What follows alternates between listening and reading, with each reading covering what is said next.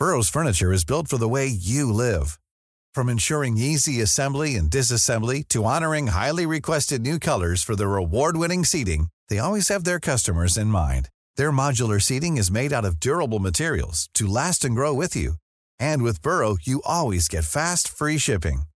Get up to 60% off during Burrow's Memorial Day sale at burrow.com slash ACAST. That's burrow.com slash ACAST.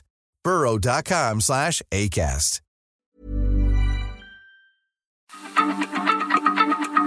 Heraldo Radio, la H se lee, se comparte, se ve y ahora también se escucha.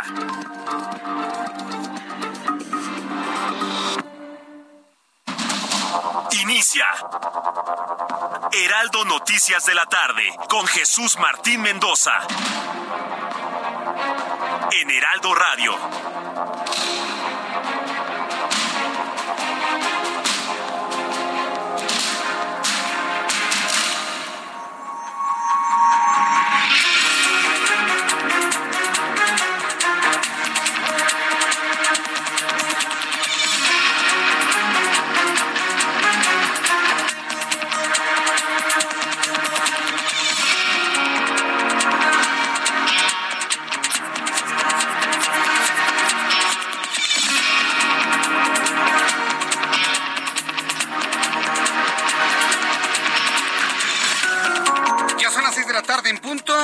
Centro de la República Mexicana. Bienvenidos, muy buenas tardes. Iniciamos el Heraldo Radio.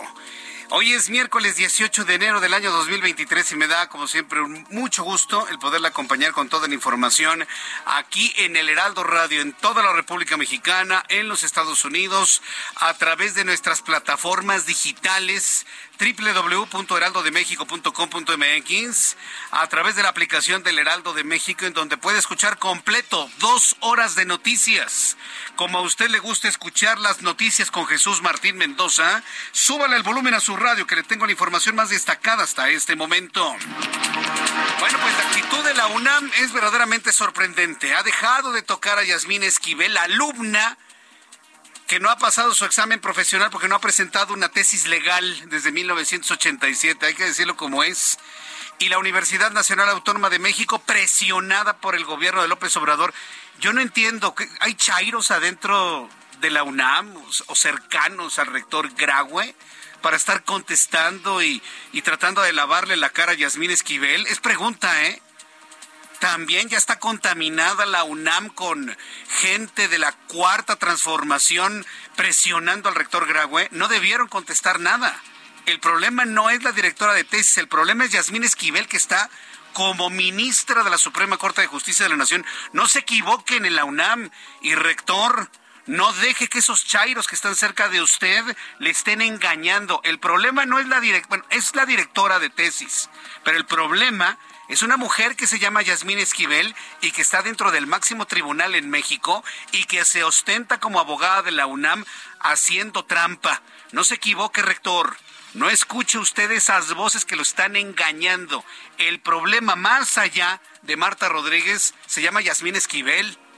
¿Por qué le digo todo esto? Porque la UNAM ha emitido un comunicado anunciando la rescisión del contrato a Marta Rodríguez, asesora y directora de tesis de la alumna de la señora Yasmín Esquivel por incurrir en actos graves de responsabilidad y honradez. Pues claro, ¿no? La señora estaba vendiendo tesis y Yasmín Esquivel pues la compraba. Como dice el dicho mexicano que dice y dice muy bien, tanta culpa tiene el que mata a la vaca, Marta Rodríguez, como el que le agarra la pata. Yasmín Esquivel, pues ella compró la tesis, claro por incurrir en actos de grave responsabilidad y honradez durante su desempeño como profesora de la UNAM.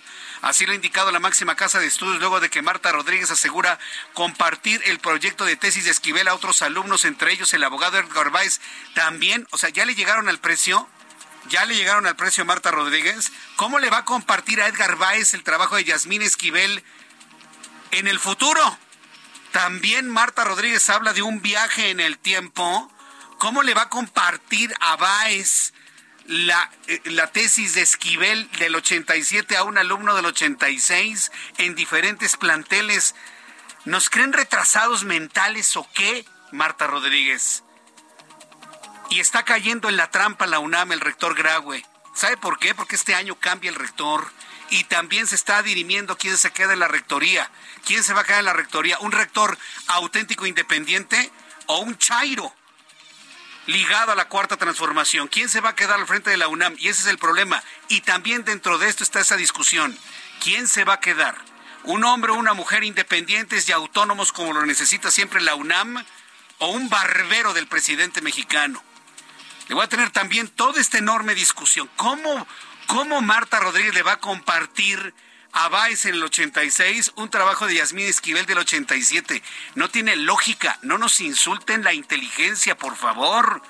No nos insulten la inteligencia. Y la UNAM, por las presiones al presupuesto, el rector Grau está cayendo en la trampa. Rector, está cayendo en la trampa, no se deje. Y me detengo en esto porque es verdaderamente insostenible y también no me gusta ser vocero de este tipo de mentiras. Así que bueno, pues ya le platicaré todo lo que se ha informado el día de hoy aquí en el Heraldo Radio. También informo noticia muy importante. Este miércoles el juez federal otorgó a Ovidio Guzmán, hijo de Joaquín Guzmán Loera, una nueva suspensión en contra de la orden de extradición a los Estados Unidos.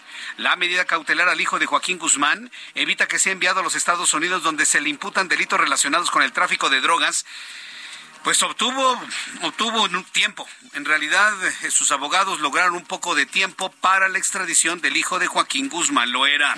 Mientras tanto, el presidente mexicano va a ordenar finalizar las operaciones de carga en el Aeropuerto Internacional de la Ciudad de México mediante un decreto. Ayer en la noche se filtró un decreto. Nada de que pregunta, nada de que legislativo, nada que el judicial, nada de nada a manera de decretazo, el presidente mexicano quiere que usen su, su aeródromo su terminal avionera a punta de decretazos. Bueno, pues está a punto de anunciar un decreto en el cual se va a otorgar un plazo de 90 días para que los concesionarios pues envíen toda su operación de carga a Santa Lucía. Dicen otros aeropuertos, pero la idea es darle operaciones a una terminal que prácticamente está en, en el abandono. Ya empezaron a llover los amparos y a través de Amparo seguirá llegando la carga al Aeropuerto Internacional de la Ciudad de México. Más noticias de amparos. Este miércoles la cadena de tiendas autoservicio Walmart impuso un amparo contra la prohibición de exhibir cigarrillos en sus sucursales.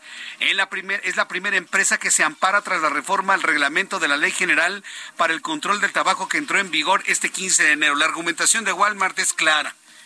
Los que necesitan cigarrillos necesitan ver el producto para que no se vayan a comprar el producto ilegal, el producto alterado, porque ahí sí no hay ninguna ley que prohíba la venta de cigarrillos ilegales, alterados o de contrabando. Ahí sí para que vea. Una ley que fomenta la informalidad, el contrabando y el riesgo a la salud en la venta de cigarrillos provenientes de China. El próximo lunes 23 de enero comenzará el juicio en contra del exfuncionario mexicano Genaro García Luna. Este miércoles la defensa y los fiscales acordaron que la presentación de los alegatos iniciales sea la próxima semana.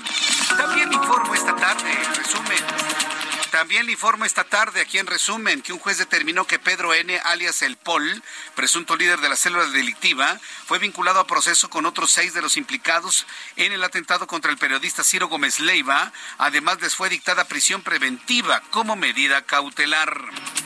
Le informo también a detalle que la jefa de gobierno, bueno, como adelanto y al ratito el detalle, la jefa de gobierno de la Ciudad de México, Claudia Sheinbaum, ha solicitado a la Fiscalía General de la República investigar a los peritos y al fiscal de Morelos, Uriel Carmona, por encubrir el asesinato y feminicidio de Ariadna Fernanda.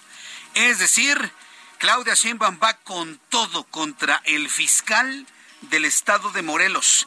Esto a raíz de, que, que, la Fiscalía General de la República ha confirmado lo dicho por la Fiscalía Capitalina de que la joven Ariadna fue víctima de feminicidio al darle un golpe contundente en el cráneo.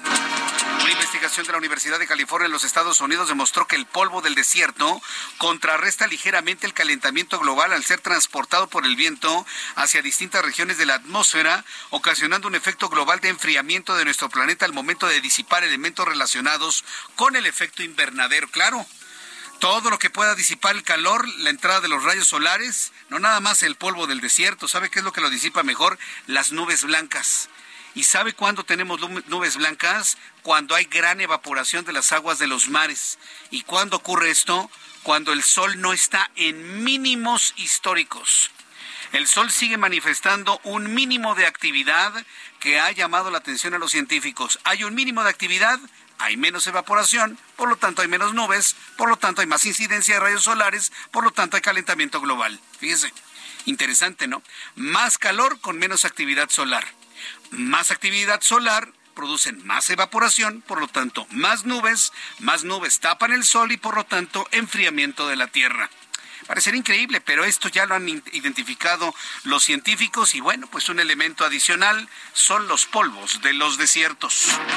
Hasta aquí este resumen de noticias, ya son las 6 de la tarde con 10 minutos, las 6 de la tarde con 10 minutos, hora del centro de la República Mexicana. Sigue bloqueada, siguen bloqueados los caminos ahí en el puente de fierro, sí, como le llaman, allá en Ecatepec por vecinos que están exigiendo agua. Un poco más adelante voy a ir con nuestros compañeros reporteros. Eh, ya tenemos a Gerardo Galicia. Gerardo Galicia, horas de bloqueo en esta zona del Valle de México. Adelante, Gerardo, gusto en saludarte. El gusto es nuestro, Jesús Martín. Sí, y bien menciona, se acaban de cumplir 10 horas de esta manifestación. Se ha colapsado prácticamente la zona centro de Catepec, en el Estado de México. El cierre de la circulación es sobre la vía Morelos, llegando a las inmediaciones eh, de la avenida Primero de Mayo. Y es una manifestación que comenzó cerca de las 8 de la mañana para exigir agua potable por la tubería que prácticamente alimenta las colonias La Pradera y la quinta sección de Jardines de Morelos. La única opción que se ha, eh, ofrecido el gobierno hasta el momento, Jesús Martín, es la reparación del pozo La Pradera, y esta reparación quedaría en al menos 10 días. Y mientras esto ocurre, las autoridades de Catepec están proponiendo eh, llevar agua a las colonias afectadas a través de pipas. Una situación que no quieren los vecinos y por este motivo se mantiene el bloqueo en este perímetro. Las autoridades calculan que esta reparación del puente de la Pozo La Pradera llevaría mes y medio, se les está ofreciendo repararlo en 10 días, sin embargo, hasta el momento no se den los vecinos y este bloqueo se mantiene, ya son 10 horas, así que de preferencia hay que buscar vías alternas y aunque hay que pagar cuota, la autopista La México-Pachuca va a ser la mejor opción, también aunque distante del circuito exterior mexiquense, y van a poder evitar toda esta zona en conflicto. Y por lo pronto... Muchas gracias por la información, Gerardo. Hasta luego. Hasta luego, que te vaya muy bien. Bueno, pues esto es lo que nos está informando nuestro compañero reportero. Diez horas de bloqueo. En unos instantes estaremos informándole desde el centro de la noticia para darle a conocer cómo va esta situación. Quiero invitarle para que entre a nuestro canal de YouTube, Jesús Martín MX, en nuestro canal Jesús Martín MX, a través de YouTube en YouTube Jesús Martín MX. También me puede escuchar a través de la página de internet www.heraldodemexico.com.mx. También me puede escuchar a través de la aplicación del Heraldo de México. La puede bajar tanto para iPhone como para cualquier versión de Android que usted tenga. Es una aplicación muy ligera, totalmente gratuita y puede escuchar radio, ver televisión y leer todas las noticias a través de la web del Heraldo de México. Jesús Martín MX, todo junto, Jesús Martín MX, nuestro canal a través de YouTube. Bien, primera noticia del día de hoy. Marta Rodríguez, asesora de tesis de la licenciatura de la señora de la alumna Yasmín Esquivel, presentó una declaración ante las autoridades de la Facultad de Estudios Superiores de Aragón. Ella aseguró compartir el proyecto de tesis con otros alumnos, incluido el abogado Edgar Báez, además de informar que Esquivel presentó su tesis hasta un año después porque le faltaba el servicio social. Fíjese, ya, ya le encontraron la mentirota y la maroma cuatrotera. Una maromota que nadie les puede creer, porque le voy a decir una cosa. No nada más es la tesis plagiada de Yasmín Esquivel, hay otras dos en años distintos. Pero ¿sabe qué, señora Marta? A nosotros no se nos olvida. Usted vende tesis. Usted vende tesis y cobraba 250 mil pesos a cada alumno para venderle la tesis, hacerle la tesis y pagarle a los sinodales para que sean un examen fast track y listo, vámonos a lo siguiente. Usted lo sabe, la UNAM lo sabe, pero eso para lavarle la cara a Yasmín Esquivel, la opinión pública jamás lo va a permitir. ¿eh? Como consecuencia, la Universidad Nacional Autónoma de México anunció que el contrato de Marta Rodríguez fue cancelado por incurrir en actos graves de responsabilidad, probidad y honradez, señaló la UNAM en un comunicado. Oiga, ¿es suficiente correrla? Hay que fincarle responsabilidad, la tienen que atrapar, la tienen que meter a la cárcel, es un fraude.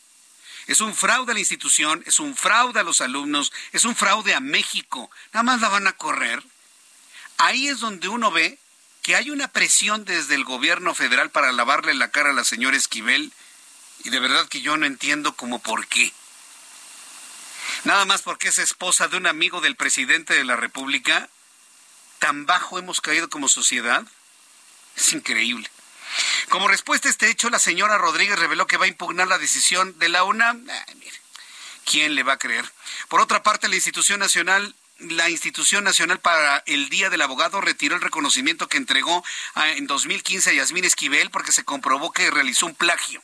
Por lo pronto los abogados la están desconociendo como abogada y le han cancelado un reconocimiento que recibió en 2015 porque está comprobado que la señora plagió o compró su tesis.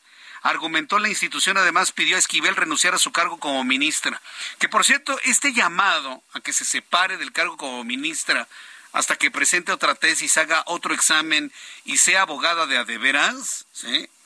Esta petición no se ha escuchado de ningún ministro y mucho menos de la presidenta ministra o ministra presidente de la Suprema Corte de Justicia de la Nación, Norma Piña. Yo puedo entender que los ministros están bien guardaditos eh, obviamente, aquí en el Heraldo Radio, se lo platico, hemos buscado a los ministros, estoy buscando a Norma Piña, estoy buscando a Alfredo Gutiérrez Ortiz Mena para que nos den una opinión sobre esto. ¿Qué acaso los ministros no tienen la capacidad de conminar a un compañero cuya carrera está en duda a que se separe del cargo, aunque sea de manera temporal, en tanto aclara las dudas que obran sobre sí? Están calladitos los ministros, están amenazados por el Ejecutivo y nos han dicho, no, no, no, no, no vamos a salir a entrevistas, no, no, no, no, no vamos a salir a entrevistas, no. Fíjense nada más el nivel de terror que se ha planteado para no salir a medios de comunicación. Ningún ministro, cuidadito y hables con algún periodista de México, cuidadito.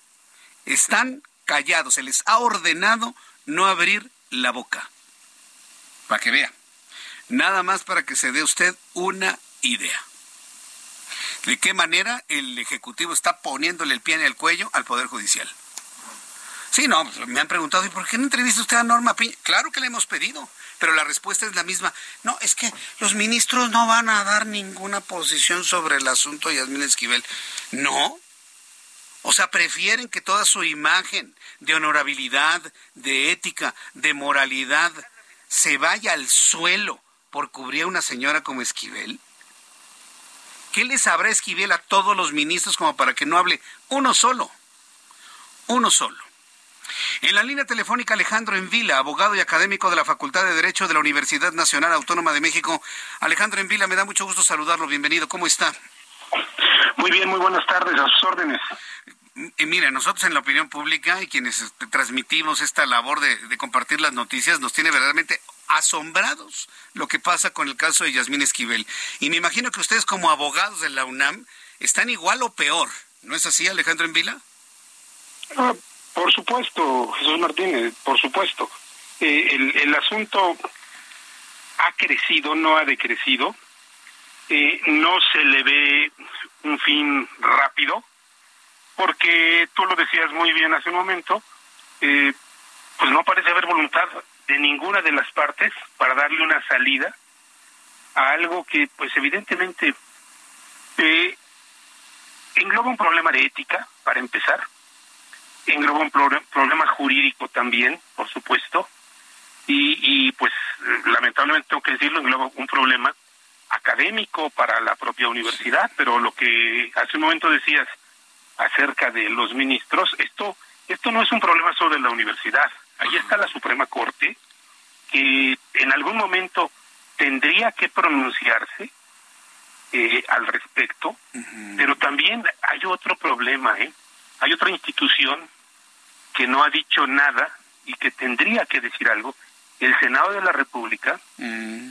eligió a la ministra Piña a propuesta, a la, a la ministra Esquivel, eh, a propuesta de, del presidente de la República. Entonces, en el Senado de la República no se revisaron las credenciales, no se revisaron los requisitos de elegibilidad, no se revisó absolutamente nada. A ver, la designación a propuesta del presidente salió del Senado de la República, ¿eh? Y el Senado tampoco ha dicho nada de este tema. Tú acabas de decir, bueno, eh, el gremio de los abogados ya se manifestó, ya, ya, ya asumió una posición. Eh, es evidente, ya no lo dijo en la entrevista, Yasmín Esquivel no piensa renunciar. Yo no sé cuánto tolere, aguante y soporte la presión social que sí existe sobre ella. Puede aguantarla mucho, no lo sé. Eh, pero de que hay presión de la opinión pública, los medios de comunicación, eh, la opinión del público expresada a través de redes sociales, digo, es escandaloso lo que uno lee, eh, la opinión de muchas y muchos académicos y egresados de la Universidad Nacional, que creo que justificadamente se sienten, nos sentimos agraviados, porque ahora resulta que, que somos objeto de burla como si nosotros hubiéramos plagiado una tesis. La UNAM es una institución que tiene más de 300 mil alumnos. Yo estoy cierto, y nunca lo he negado, que ahí, ahí ocurren cosas y, y, que no todos los académicos son ejemplares y no todos los alumnos son ejemplares. Pero esta generalización que se ha hecho en contra de la universidad, primero es injusta, luego es muy grave y por supuesto tiene profundamente agraviados a muchos universitarios las mm. agresiones que han surgido desde el, desde el eh, Poder Ejecutivo, presidente de la República, hacia la universidad, diciendo se lavan las manos, X, Y, Z. A ver, perdón, Yasmín Esquivel egresó de la Universidad Nacional, eh, pero la UNAM no la propuso para ministra de la Corte. ¿eh? O sea, creo que eso sí tendría que quedar muy claro. Así como también aprovecho, porque yo soy de la Facultad de Derecho de la UNAM, eh, Yasmín Esquivel no egresó de la Facultad de Derecho de la UNAM y, y por ahí andan circulando versiones que, que la ubican dentro de la Facultad de Derecho. A estas alturas del escándalo, me parece bastante malintencionado que, que, no digan, a ver, perdón, es de la FES Aragón, que en ese tiempo era la ENEP Aragón. Eh, y, y sí, somos parte de la UNAM todos. Nada más que la Facultad de Derecho tiene un ranking que no tiene la FES Aragón, ¿eh? y que tampoco tiene la FES Catlán, y son escuelas hermanas, por supuesto. Pero vamos, eh, insisto, la UNAM no propuso a Yasmín a la, a la, a la, Suprema Corte, ¿eh? Sí, no, la propuso el presidente y la avaló el Senado de la República, que tampoco ha dicho nada. Eh, eh, es que aquí el asunto es muy grave. Está reconocido por todos y lo sabe perfectamente la señora, la alumna, como le dice Germán Martínez, la alumna Yasmín Esquivel. Eh, ya no es alumna. Pues bueno, por lo menos pasante, ¿no? Porque titulada no es. Pasante, pasante, exactamente. Aquí está clarísimo que ella copió o plagió una tesis o se la vendieron, lo que sea, porque hoy están corriendo a Marta Rodríguez precisamente por este tipo de, prácticas. Ah. pero a ver, si se la vendieron, vamos a colocarnos en esa hipótesis de trabajo. A ver. Si se la vendieron, eso no la exculpa a ella. Claro que no. De un acto gravísimo. Porque ella la compró, por supuesto. A ver, este, pero además, a ver, tampoco la exculpa de del, del, del plagio, ¿eh? Porque el nombre que aparece como autor de la tesis es el de Yasmín Esquivel. Después del nombre de, que esa tesis fue sustentada y defendida en examen, inscrita en un seminario, sustentada y defendida en examen, por otro exalumno de la universidad. Sí, el, abogado Baez. Por el, el abogado. A ver, Entonces, y, la firma, Yasmín Esquivel, perdón, en ese momento, si la compró, ya cometió un acto ilícito. Y luego al firmarla, de la propia, indebidamente, también plagió. Ahora, hay un asunto aquí que, a mí lo que me enoja mucho, la persona, y sí debo confesar por lo que me enoja, es que quieran vernos la cara de tontos, de que nos insulten la inteligencia. Tanto Yasmín Esquivel y ahora Marta Rodríguez están en la hipótesis de que viajaron en el tiempo y que en el 87 le compartieron una tesis que se publicó en el 86.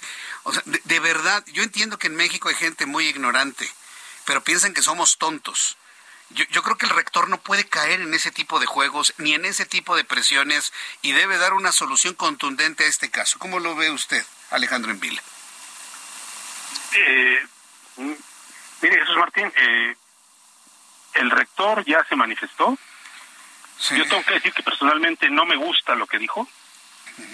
Eh, yo creo que la instancia, ni siquiera la rectoría la que tenía que resolver, era el tribunal universitario Creo que la, la resolución que, que emitió el rector no dejó contenta a la comunidad universitaria, nada contenta, hay malestar.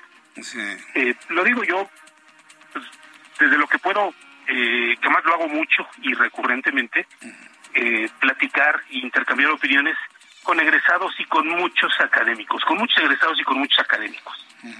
Eh, no, he, no he hablado con alumnos porque las clases todavía no empiezan en el semestre, pero seguramente va a ser un, un tema eh, pues que a nosotros nos va, nos va a tocar explicarle a los alumnos.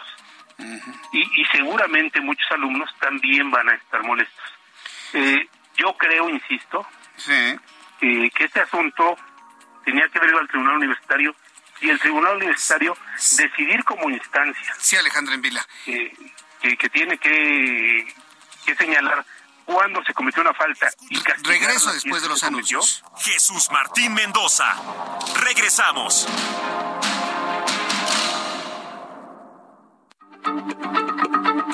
Heraldo Radio, la H se lee, se comparte, se ve y ahora también se escucha.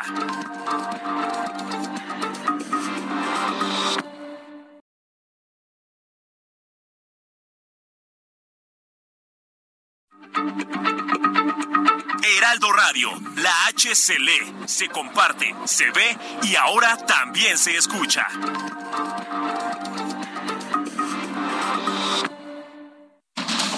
Continúa Heraldo Noticias de la tarde con Jesús Martín Mendoza.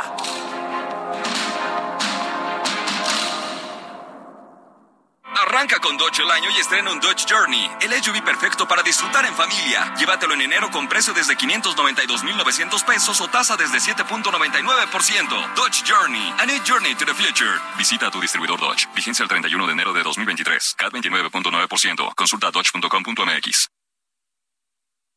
¿Ya sabes qué harás con tu aguinaldo? Gastarlo todo no es una buena opción.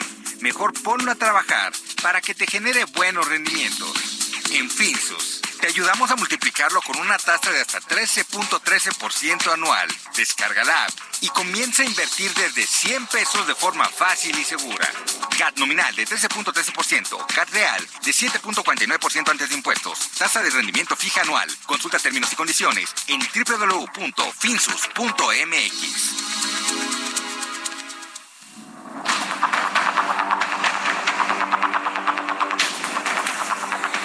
son las 6 de la tarde con 31 minutos, 6 de la tarde con 31. Escucha usted el Heraldo Radio, las noticias a esta hora de la tarde. Yo soy Jesús Martín Mendoza con toda la información.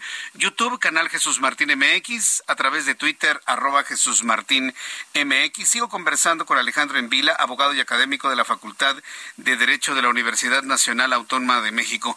En resumen, ¿quién debe tomar la decisión en este camino? ¿La UNAM? la CEP, la propia señora Yasmín Esquivel, ¿quién debe darle punto final y solucionar todo este conflicto desde su punto de vista, Alejandro Envila? Mira, yo creo que la UNAM, la UNAM debió solucionarlo. Me parece que ya no lo hizo. Lamento decirlo. Eh, te reitero, yo no veo una comunidad universitaria satisfecha con, con la actuación del abogado general y la salida que le dio el rector.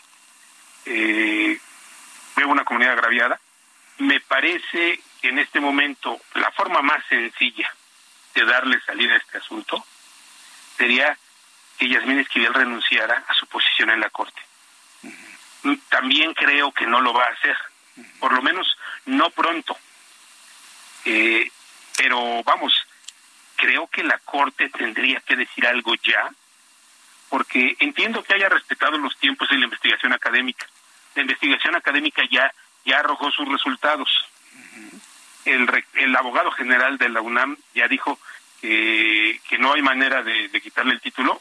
Yo no comparto ese punto de vista, ya te lo dije, y hay muchos abogados que no lo comparten. Eh, la sanción no necesariamente tenía que ser quitarle el título, había otras sanciones que derivaban en hacer nulo ese título.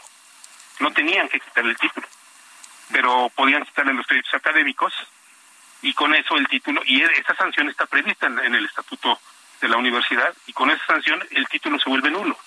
Eh, otorgar un título es un administrativo, pero digo, eh, la universidad, eh, en esta pobre interpretación del abogado general, en mi opinión, hablo como Alejandro Envila nada más, eh, pues ya dijo lo que iba a decir. Creo que ahora le toca a la Corte, una vez que la investigación académica está, eh, está desarrollada y se concluyó que hay un plagio, la Corte tendría que decir algo, porque resulta que tienen ahí a una ministra que, a ver, vamos a dejar a un lado el, el, el, tema del título en un momento. A ver, hay, aún, tienen ahí a una ministra que ya está señalada por falta de probidad, que es una uno de los requisitos para ser ministro de la Corte. Olvídate del título un momento, un momento nada más. A ver, el señalamiento que se le hizo es de falta de probidad absoluta. Y si le rascas un poco más la actuación que Yasmín Esquivel tuvo para tratar de defender su caso, no solo es desastrosa en términos de generación de opinión pública y de manejo de crisis, eh, hay la fuerte sospecha de que ahí se pudieron cometer delitos, ¿eh? eh involucraron a la procura, a la fiscalía del Distrito Federal de la Ciudad de México, perdón, eh, que luego se, se, retractó de su propio documento, eh, hicieron cosas que incluso pueden ser delitos actualizados. Entonces, en esas ella lo citó en el pleno del, de, de la Corte el día que se iba a votar la elección de nuevo presidente de la Corte. Citó esa investigación, la hizo suya, y resulta que la investigación está plagada de irregularidades, por no decir que de fabricaciones de pruebas. Entonces, a ver, dejemos a un lado el tema del título. En la Corte hoy despacha como ministra una persona que está señalada por falta de probidad. Por falta de probidad. Eso, ya nada más eso, olvide, olvidemos por un momento el tema del título. Eso es suficiente para que la Corte diga algo, porque aquí, a ver, la UNAM ya salió afectada, me queda claro. Y varios universitarios estamos pagando algo que no hicimos, ¿eh? Porque eso no es la universidad, eso no es la UNAM. Aunque el abogado general dijera lo que haya dicho, eso no es la UNAM. Pero aquí el prestigio de la Corte también está en entredicho. Ya es, ya es hora de que la Corte diga algo. E insisto, ¿qué pasa con el Senado de la República que no revisó nada? Yo también estoy de acuerdo. Sí, estoy de acuerdo que el Senado tiene que decir algo, pero sobre todo la, Corte. Pero los ministros traen orden, no sé qué, de no salir a medios, de no pronunciarse, de no decir absolutamente nada. Pues eh, vamos a empezar a manejar esto, lo de la falta de probidad. La ministra o la señora Esquivel no tiene probidad, nada más por eso no debería ser, estar, ser integrante de la Suprema Corte de Justicia de la Nación. Pues vamos a empujar ese argumento. Vamos a empujar ese argumento porque esto no se puede quedar así, sobre todo porque los que somos universitarios no vamos a permitir que el prestigio de nuestra máxima casa de estudios quede en entredicho nada más por las ambiciones de un grupo político expresado pues en una señora que hoy sostenta como ministra de la Suprema Corte. Así que bueno, pues Alejandro, en fila, yo agradezco mucho estos minutos de comunicación con el auditorio del Heraldo. Muchas gracias. Gracias, Jesús Martín, y te aseguro que hay muchos universitarios en tu misma posición en el mismo agravio. ¿eh? Sí, hay, un fuerte agravio y pues las presiones para el rector han de ser gigantescas. No lo justifico, ¿eh? pero no quisiera estar también en sus zapatos. En fin, que estaremos muy atentos de todo lo que siga. Muchas gracias, Alejandro Envila. Muchas gracias. Hasta pronto, gracias. Alejandro Envila, lo escuchamos, abogado agraviado, molesto, como miles de universitarios en este momento, académico de la Facultad de Derecho de la Universidad Nacional Autónoma de México. Sus comentarios sobre este asunto a través de Twitter, arroba Jesús Martín MX, a través de YouTube en el canal Jesús Martín MX. Son las seis de la tarde con 37 minutos, hora del centro de la República Mexicana.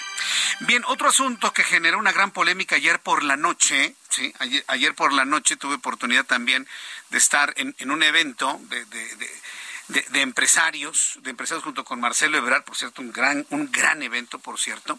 Y mientras Marcelo Ebrard platicaba con, con algunas personas eh, de, una empresa financiera, pues estaba dando una noticia sorprendente, ¿no? Finalmente se estaba dando una noticia sorprendente de que se filtró que el presidente mexicano prepara y ha entregado ha entregado un anteproyecto para prohibir el cargamento o el, transporte de carga en el Aeropuerto Internacional de la Ciudad de México. Un poquito más adelante le voy a tener esta información, así que estén muy pendientes porque miren, muchas de las cosas que van a empezar a suceder en esta recta final, en el ocaso de la administración López Obradorista van a ser a decretazo abierto, ¿eh? A decretazo abierto. Bien, en, otros asuntos, le informo que luego de que este 15 de enero entró en vigor la reforma al reglamento, la Ley General de Control del Tabaco, Nuestros amigos de Walmart, le envío un saludo a nuestros amigos de Walmart de México, se convirtieron en la primera empresa que interpone un amparo contra la prohibición de, de exhibir cigarrillos en las sucursales. Tengo en la línea telefónica Antonio Ochoa, director de Salud Justa MX, a quien yo le agradezco estos minutos de comunicación con el auditorio del Heraldo. Estimado Antonio Ochoa, ¿cómo le va? Bienvenido, muy buenas tardes. Hola Jesús, encantado de estar aquí eh, contigo hablando sobre este tema importante. Bien, quiero decir algo antes de, este, de esta charla y al público, el público lo sabe. Yo he sido un profundo promotor a lo largo de muchos años de que la gente haga el esfuerzo de dejar de fumar. Que no fume ningún cigarrillo, ni marihuana, ni tabaco, ni vapeadores, nada absolutamente. Yo he sido un promotor de todo eso. Pero también me queda claro que hay mucha gente que consume cigarrillos, me queda claro que las mujeres han incrementado el consumo de cigarrillos de una manera pues que raya en lo peligroso y, esto evidentemente no lo vamos a poder cambiar. Y ante este mercado que exige consumir este tipo de productos, pues hablar de esta nueva normatividad que prohíbe la exhibición de estos cigarrillos se convierte en noticia. ¿Cuáles han sido estos beneficios o impactos de la entrada en vigor de estas reformas a la Ley General para el Control del Tabaco? ¿Funciona, no funciona? ¿Sirve de algo, no sirve de algo? ¿Cómo lo ve usted, Antonio Ochoa? Fíjate, Jesús, que eh, para nosotros eh, en una legislación que existe ya desde el año 2008, pues hemos venido tratando de que se hicieran enmiendas, eh, de que México tuviera una mejor posición respecto a la, a la aplicación del convenio marco de la OMS para el control del tabaco.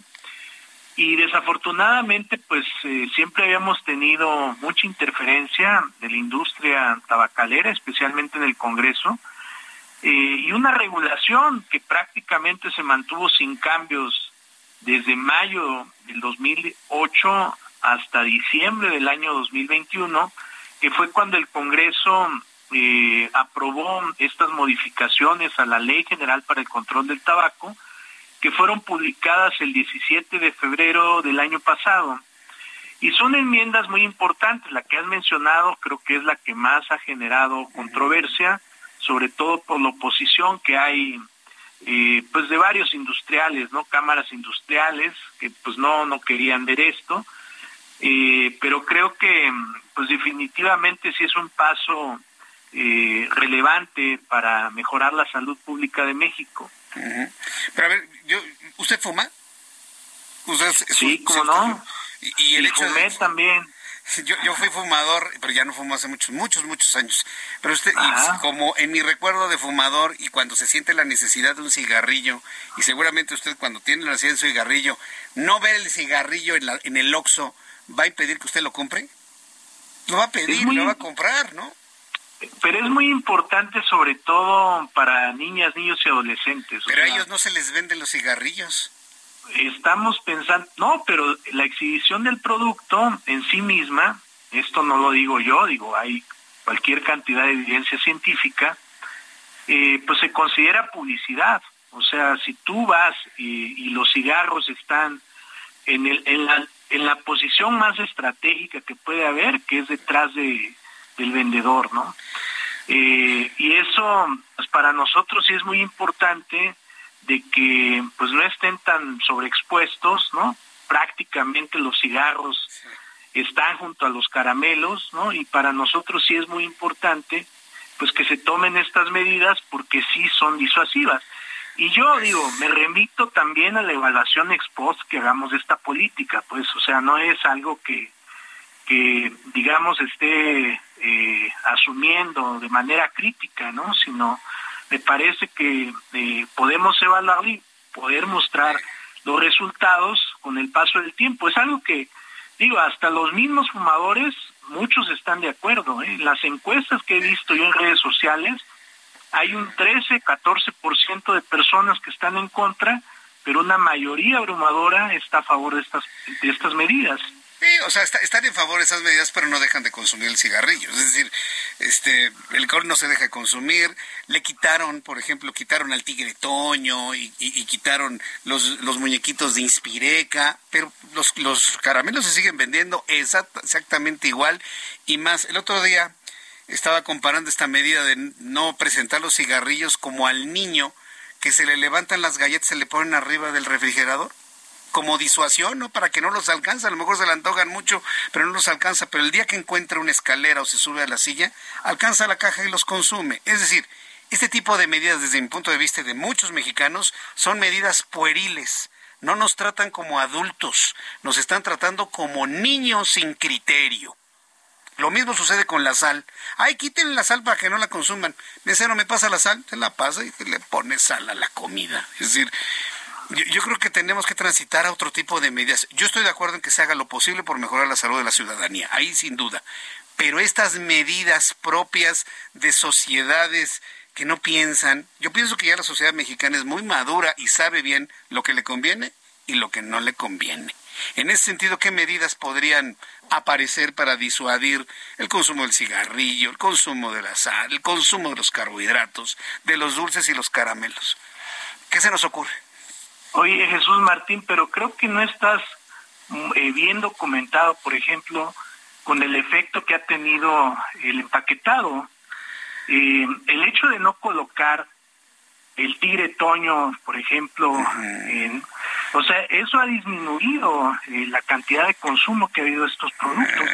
Lo mismo esperamos, digo, y, y no es este una opinión de Eric Antonio Ochoa, están las investigaciones del Instituto Nacional de Salud Pública que lo comprueban. Es del gobierno federal, ¿verdad? Pues... Pero es un instituto, digamos, es información eh, que está documentada en revistas científicas, publicada en revistas científicas. Pero las empresas que los producen, yo, nada más. yo lo sé, yo lo sé, pero las empresas que los producen y los venden no se están quejando de bajas ventas, ¿eh? Y, y, y aún, digo, las empresas venden, y de eso depende su utilidad y de eso dependen los pagos de los salarios. Si en este momento la gente deja de comprar los Choco Crispies, pues Kellogg's estaría ya informando, saben que nos está yendo de la patada en México porque la gente ya no come cereales, pero no es así, ¿eh?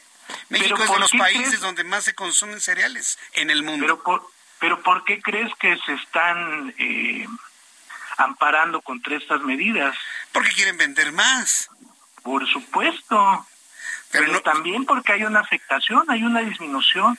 Con estas medidas que se está haciendo eh, de evitar la exhibición de productos en puntos de venta, se espera que haya una disminución del consumo del 6 al 9%.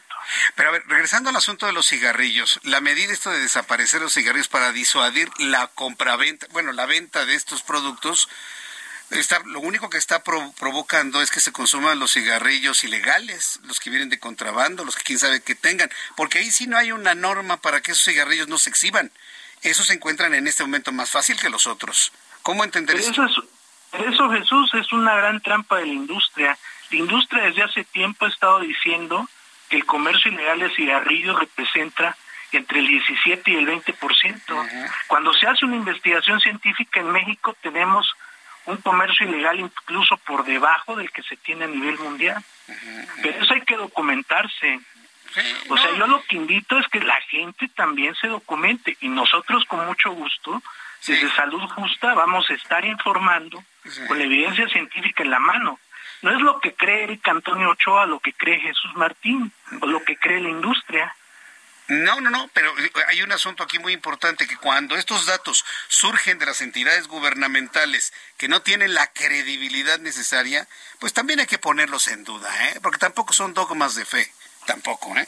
Sí, porque si vamos a hacer entonces una investigación científica, hacemos, buscamos una muestra, vamos con una empresa que haga muestreo de una manera científica y sin que le esté pagando a alguien, y de esa manera, bueno, vamos a conocer finalmente la verdad. Pero hoy no tenemos ni a Marinela, ni a Bimbo, ni a las tabacaleras sufriendo y diciendo ya, ya se nos acabó el negocio en México porque ya nadie compra estos productos.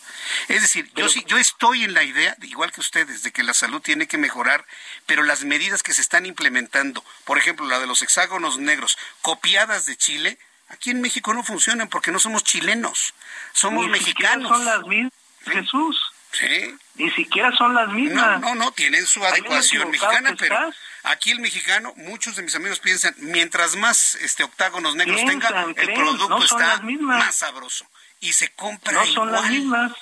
Sí. Perdóname, pero no son las mismas. Sí, no, no, tiene su adecuación a México, pero aquí no está funcionando eso. ¿Quién lo dice? Jesús Martín. Sí, lo, lo, digo yo, así como puede ser un dogma de fe de que me digan, es que el estudio de la entidad no sé qué, perdón, pero ¿dónde están las empresas que producen estos productos y demás quejándose que no venden en México? Pues por eso se están amparando. Si no, no tomarían medidas. Si verían ellos que no hay ninguna afectación, no se ampararían, Jesús. Ah, bien. Eh, ahorita se van a amparar precisamente porque también hay un asunto que es muy importante, el derecho a decidir. Y vuelvo a regresar a lo mismo. No nos, no nos pueden tratar como niños que no tenemos criterio de saber si un producto nos hace daño o no. Estoy de acuerdo en la información, pero no estoy de acuerdo en la prohibición. Hasta el presidente ha dicho prohibido prohibir en sus argumentos mañaneros. Y hoy están prohibiendo que se exhiban este tipo de productos. Es para proteger a la salud de la población. Vuelvo a lo mismo. Parten de la idea de que la sociedad no tiene criterio y hay que quitarle lo que le hace daño. Yo quiero agradecerle mucho, este Antonio Ochoa, el que me haya tomado la comunicación. Eh, busquemos alternativas para proveer información a la, gente para que se cuide. Aquí, por ejemplo, nosotros hemos estado comprometidos siempre con la salud, de que se consuman cosas buenas, de que se disminuyan los, eh, los vicios. Por ejemplo, yo, yo promuevo que la gente no fuma. Son adicciones, es una enfermedad. Vicios, adicciones. Le llaman hábito. Le llaman hábito del fumar. Pues claro son, adicciones, Son adicciones. Es una dependencia física. Pues sí. Es una dependencia. La nicotina. Claro, por supuesto. Si es una adicción, es una enfermedad. Pues sí. Pero bueno, ojalá y esos criterios se aplicaran para el consumo de la marihuana, ¿no cree? Me dicen que... Por supuesto, y eso digo, cuando quieras lo, podemos... Lo quieren abrir, a todos dicen que es natural y que no hace daño, que hace más daño el tabaco y demás. Le digo, estamos metidos en México en una serie de incongruencias, yo pienso, que sí tenemos todos que ponernos de acuerdo para generar argumentaciones que no se contrapongan con otras. Por eso le he puesto varios ejemplos de varias cosas, porque la sociedad está confundida. Aquí me, dice, aquí me prohíben, aquí me permiten, aquí no quieren, aquí lo promueven y bueno, pues vamos a estar atentos a ver finalmente cómo funciona todo esto de los cigarrillos. Muchas gracias, Alejandro Ochoa. Un fuerte abrazo. Saludos para nuestros amigos de Antonio Ochoa, Jesús Martín, no me cambies el nombre. Antonio Ochoa, sí, Antonio Ochoa. Eh, Eric Antonio Ochoa. A ver, déjeme anotarle aquí, Eric. A ver, Eric. Sí, por favor, Antonio Ochoa. más con los entrevistados. Bueno, gracias, Eric Antonio Ochoa, por estar aquí con nosotros. Gracias. Hasta pronto. Igualmente. Son las 6 de la tarde con 51 minutos sobre el centro de la República Mexicana. No podemos permitir que nos traten como niños en México. Usted decide qué es lo que consume. La obligación es informarte. Mira, este producto tiene alquitrán, nicotina y cuatro mil sustancias que te van a provocar cáncer. Las fotografías en las, en las este, cajetillas no han funcionado absolutamente para nada. E insisto, no se han dejado de vender productos que le hacen daño a la sociedad. Algo tenemos que hacer todos juntos. Y yo soy de la idea de la información, no de la prohibición. ¿A qué vamos, Ángel? Vamos con nuestro compañero Iván Saldaña hasta el Estado de México, reportero del Heraldo Media Group. Ya, Andrés Manuel López Obrador da tres hipótesis en, en torno al juicio de García Luna. Mire, López Obrador, la Cuarta Transformación y Morena están que se frotan las manos porque se ha declarado culpable Genaro García Luna y eso tomarlo como un argumento de campaña para que su candidato o candidata gane en 2024. Adelante, Iván Saldaña, gusto en saludarte. ¿Cómo estás? Jesús Martín, buenas noches a todo el auditorio. Sí, para el presidente López Obrador hay tres hipótesis. Precisamente en este juicio en Estados Unidos de, para Genaro García Luna, que podrían repercutir, dice, directamente en el expresidente Felipe Calderón. Y una de ellas es que el panista, pues dice, estuviera enterado o estuvo enterado e incluso coludido con los vínculos de su ex secretario de Seguridad Pública con el crimen organizado, entre otros delitos. Hay que recordar, pues, que la justicia estadounidense acusa al exfuncionario mexicano que también colaboró en los sexenios, en instituciones de seguridad durante los sexenios de Ernesto Cedillo Ponce de León y Vicente Fox Quesada, pues de aceptar dinero del narco para facilitar la entrada de toneladas de droga a Estados Unidos entre 2001 y 2012 y bueno, estas son parte de las hipótesis que da el presidente Andrés Manuel López Obrador. Escuchemos.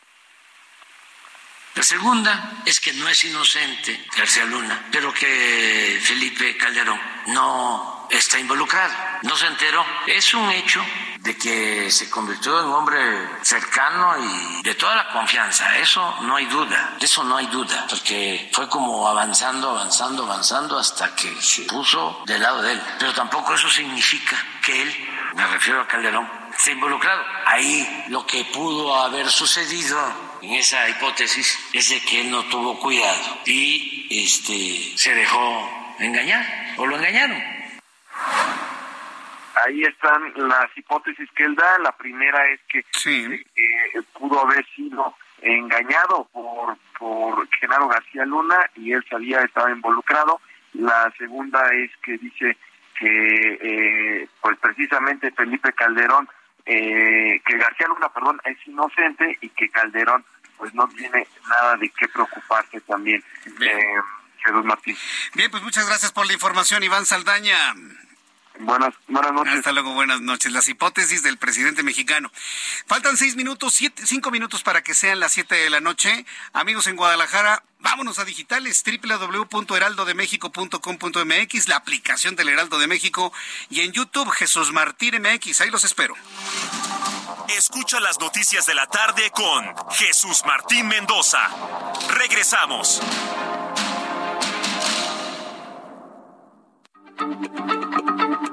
Heraldo Radio, la H se lee, se comparte, se ve y ahora también se escucha.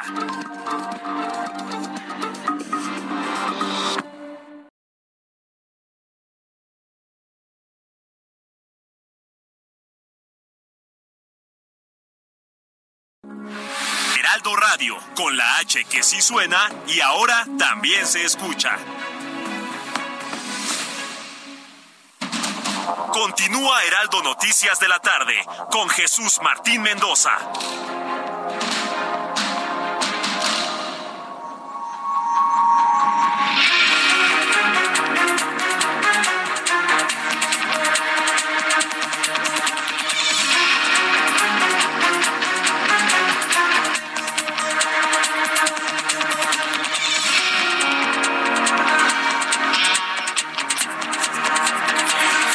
En punto, las 19 horas en punto hora del centro de la República Mexicana. Bienvenidos a nuestros amigos que nos sintonizan en las emisoras del Heraldo Radio en toda la República Mexicana y nuestros amigos que ya nos ven y escuchan a través de digitales del Heraldo de México, www.heraldodemexico.com.mx, aplicación del Heraldo de México, a través de YouTube Jesús Martín MX, a través de Spotify del Heraldo de México, en fin lo digital empieza a abrirse camino muy importante y amigos en Guadalajara, yo les agradezco mucho que están ya en esta modernidad de escuchar radio a través de digitales y este programa de noticias El Heraldo Radio. Bien.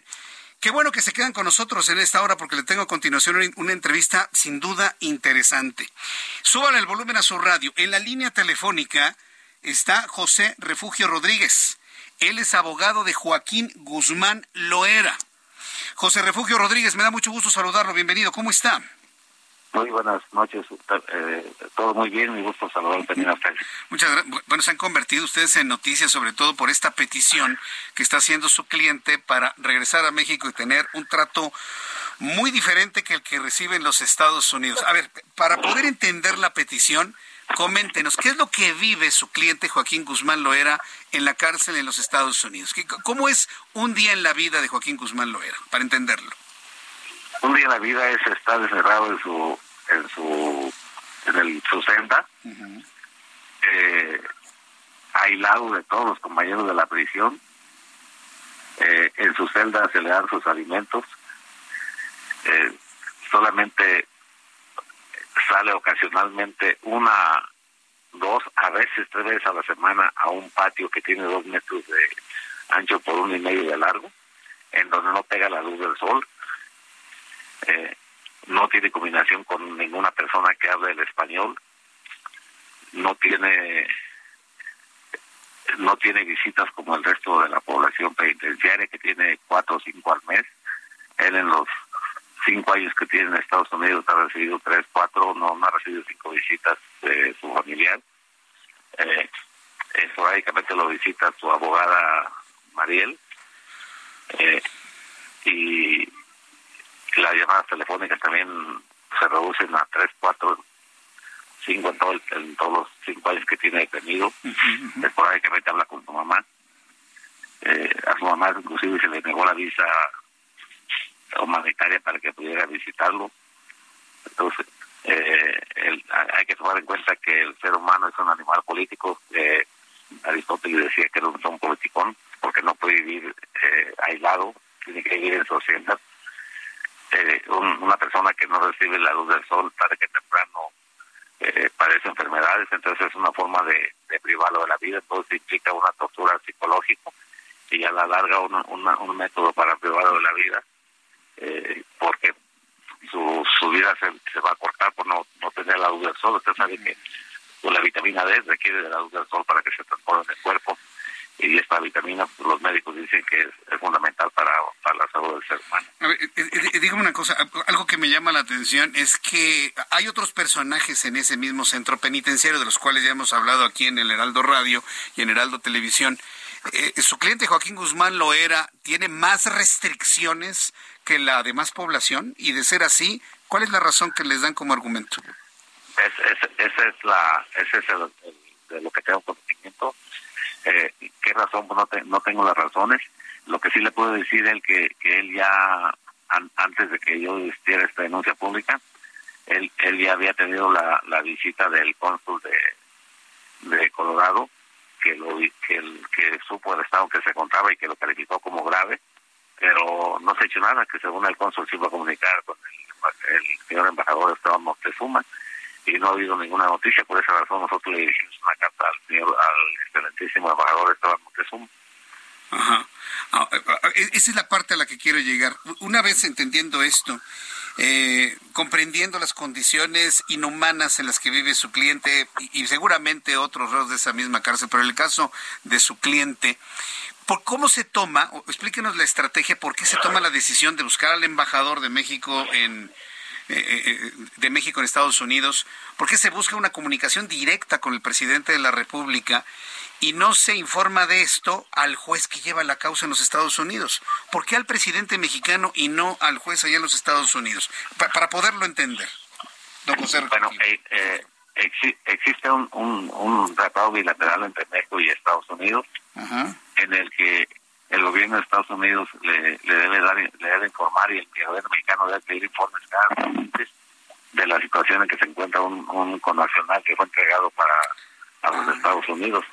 Eh, eh, por esa razón pero además porque porque Joaquín Guzmán al ser entregado al gobierno americano para ser juzgado en la Corte de, Real de Nueva York eh, existió una grave violación a los derechos humanos. Entonces estamos denunciando el, contubernio que existió entre el gobierno de Peña Nieto a, través del Videgaray para entregar al gobierno americano como trofeo o ofrendas a, Joaquín Guzmán en el cambio de gobierno para que fuera juzgado eh, por causas por por causa penal y, y, tipos penales o delitos que no habían sido materia de la extradición él, él no fue no fue no fue remitido a Estados Unidos para que fuera juzgado por delitos por los que había pedido a aquel país la extradición. Esta violación de derechos humanos se le, se le hace ver al gobierno mexicano para que para que se busque esa reparación, porque también los abogados de Estados Unidos eh, le, fueron, le informaron a Joaquín que eso debe pelearse en, México, que es la, autoridad mexicana la que debe ah. la que debe pedir este, este, esa reparación del derecho. Eh, ¿Recuerda usted el nombre de este tratado entre México y los Estados Unidos, donde México cuando extradita a un mexicano a los Estados Unidos, pues no se desliga por completo y está obligado a pedir informaciones sobre su trato? ¿Recuerda usted el nombre de este tratado? Ahorita le, ahorita le voy a le voy a informar hasta los artículos Sí, porque resulta interesante esto, porque inclusive para la opinión pública, pues se debe saber que si un mexicano es eh, buscado en los Estados Unidos, pues entonces nuestro país no se separa del todo o se desentiende al 100% de la suerte de un mexicano. Por, por medio de ese tratado tendría que estar pues preguntando el estado de salud y de derechos humanos que tiene esa persona, independientemente de quién se trate? Don José Refugio. Así es, ahorita le, voy a decir el, el, el, nombre del, del, tratado. Sí, del, y el artículo, y el artículo porque se lo hicimos, se lo hicimos, este, eh, se hicimos este, al embajador. Correcto. Bueno, mientras usted busca el, ah, mientras usted busca el nombre del tratado, preguntarle, a ver, con todo lo que nos ha explicado en este momento, entonces. le doy el nombre del tratado. A ver, ¿cómo se llama? Tratado entre los Estados Unidos mexicanos y los Estados Unidos de América sobre la ejecución de sentencias penales y es el artículo 5, numeral, inciso 5 de ese tratado. ¿Sobre ejecución de? Sobre ejecución de sentencias penales. De sentencias penales. Y el embajador, el embajador está obligado a, atender esta, esta solicitud conforme a la Convención de Viena. Convención eh, Viena. El artículo, el artículo 3, numeral 1 apartado A de la Convención de Viena sobre Relaciones Diplomáticas. Bien, entonces ahí tenemos la fundamentación jurídica. sí, ahí se dispone que el embajador en sus funciones se encuentra la de proteger en el Estado receptor los intereses, no solo del Estado acreditante, sino también los de sus nacionales, dentro de los límites permitidos por el derecho internacional. Bien. Ok, esto me parece interesante porque yo he escuchado algunas entrevistas con usted y nadie le había preguntado sobre el tratado y esta justificación, esta fundamentación jurídica. Ahora, hablemos del asunto de los derechos humanos. En este momento, ¿qué es lo que más está pesando en su cliente? La fundamentación jurídica que nos lleva a pensar que hay una violación al debido proceso o la violentación a sus derechos humanos. ¿Qué es lo que está pesando más en este momento, José Refugio Rodríguez? Eh, lo que lo que más le afecta pues, es pues, es obvio que es eh, las condiciones cuando tiene se traducen en una tortura psicológica. Ah, la tortura, la tortura en, no es posible aceptar que en pleno siglo XXI existe una tortura para, para personas privadas de su libertad. Entonces, eso es lo que más le, le ha afectado a Joaquín eh, derivado de la forma en que se encuentra aislado. Y paralelamente, eh, él, eh, de acuerdo con la defensa de Estados Unidos, él, eh, allá se le ha dicho que aquí debe tenerse en México la forma como fue entregada al gobierno americano. Eh, eh, ya ve que inclusive en México el, el, proceso que se, perdón, en Estados Unidos el proceso que se instauró, eh, la defensa de él se quejó de que estuvo plagada también de violencia al debido proceso. Trató de que se revisara su, su, su, su juicio ante ante una Corte Suprema de los Estados Unidos y le fue negada. Esto esto atenta contra el derecho internacional, el Pacto de Derechos Civiles y Políticos y la misma Convención Americana sobre Derechos Humanos establece que todos los todos los juicios deben tener una doble instancia y después un recurso para, para defenderse y allá en Estados Unidos se, le ha limitado. Por todo eso, por todo eso es que que, que volteó a México para para denunciar ante ante el presidente de la República la violación de derechos humanos de que fue víctima por parte del gobierno de Peña Nieto. Pero a ver, visualizar la posibilidad de venir a México, porque bueno, el presidente de la República dijo que lo va a revisar. Y ayer precisamente, pues ya le envió la resolución de este asunto a la Secretaría de Relaciones Exteriores.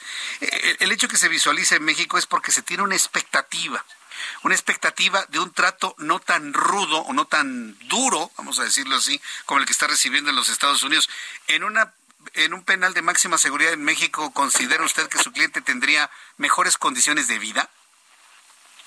Claro, claro, en México, porque en México tiene más contacto con su familia, está en territorio nacional, el aislamiento con las demás personas no, no se encuentra. Eh, hay más forma que en México peleemos el respeto a los derechos humanos. En Estados Unidos no hemos visto que se le respete esto, no vimos qué es lo que está pasando. Eh, entonces, eh, si él si él me está pidiendo que, que haga estos trámites, es porque él ya estuvo en México detenido y él ve, eh, tiene que haber visto una gran diferencia entre lo que entre el trato que recibe el trato que, que, recibía, que se recibe acá en México. Bien.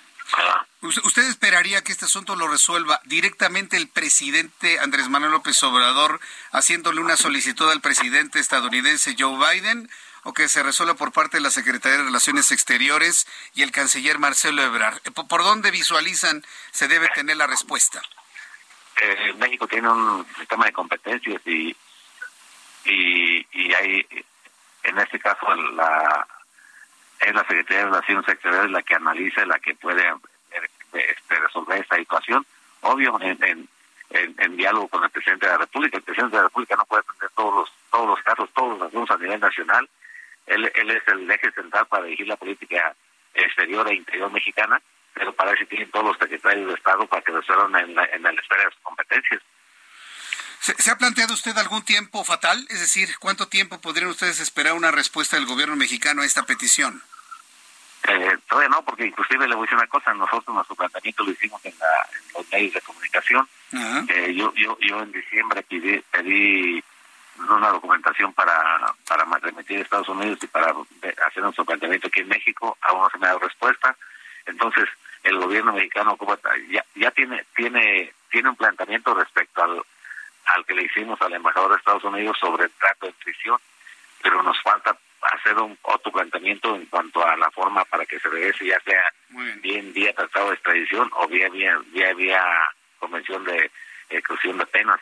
Entonces, se requiere un mandamiento, una solicitud escrita para que haya una respuesta escrita y no lo hemos presentado. Lo que hemos presentado es la solicitud escrita para que se revise la situación de Joaquín Guzmán dentro de la prisión. Bien.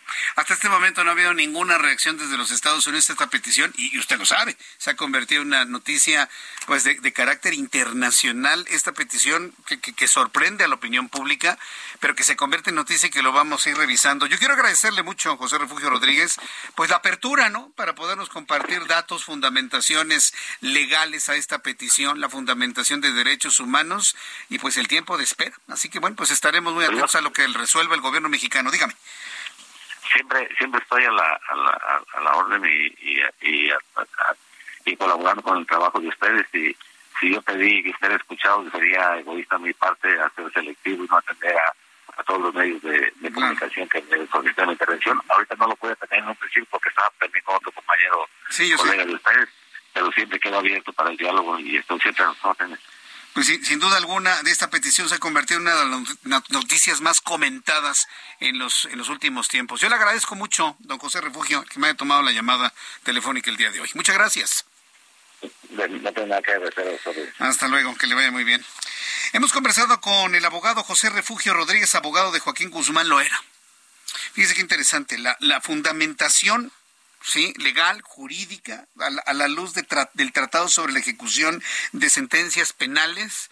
Atención a los abogados que me están escuchando y seguramente estudiantes de abogados. Vamos a revisar artículo 5, lo compartimos junto con la Convención de Viena. Eh, y bueno, pues ahí empezar a ver cuáles son las... Eh, las armas legales para que se pueda dar una situación como esta. Ahora bien, Estados Unidos no ha dicho esta boca es mía, ¿eh? Sí puede haber toda esta argumentación legal de derechos humanos, pero la otra parte también tiene que decir algo y no ha dicho hasta este momento nada. El balón o la papa caliente, más que balón le vamos a poner papa caliente, está en el terreno de Marcelo Ebrard la Secretaría de Relaciones Exteriores, asunto confirmado desde la óptica del propio abogado de Joaquín Guzmán Loera, que hemos escuchado, sí, desde Relaciones Exteriores. Son las 7 con 16, las 19 horas con 16 minutos hora del centro de la República Mexicana. Le presento un resumen con las noticias más importantes en el Heraldo Radio.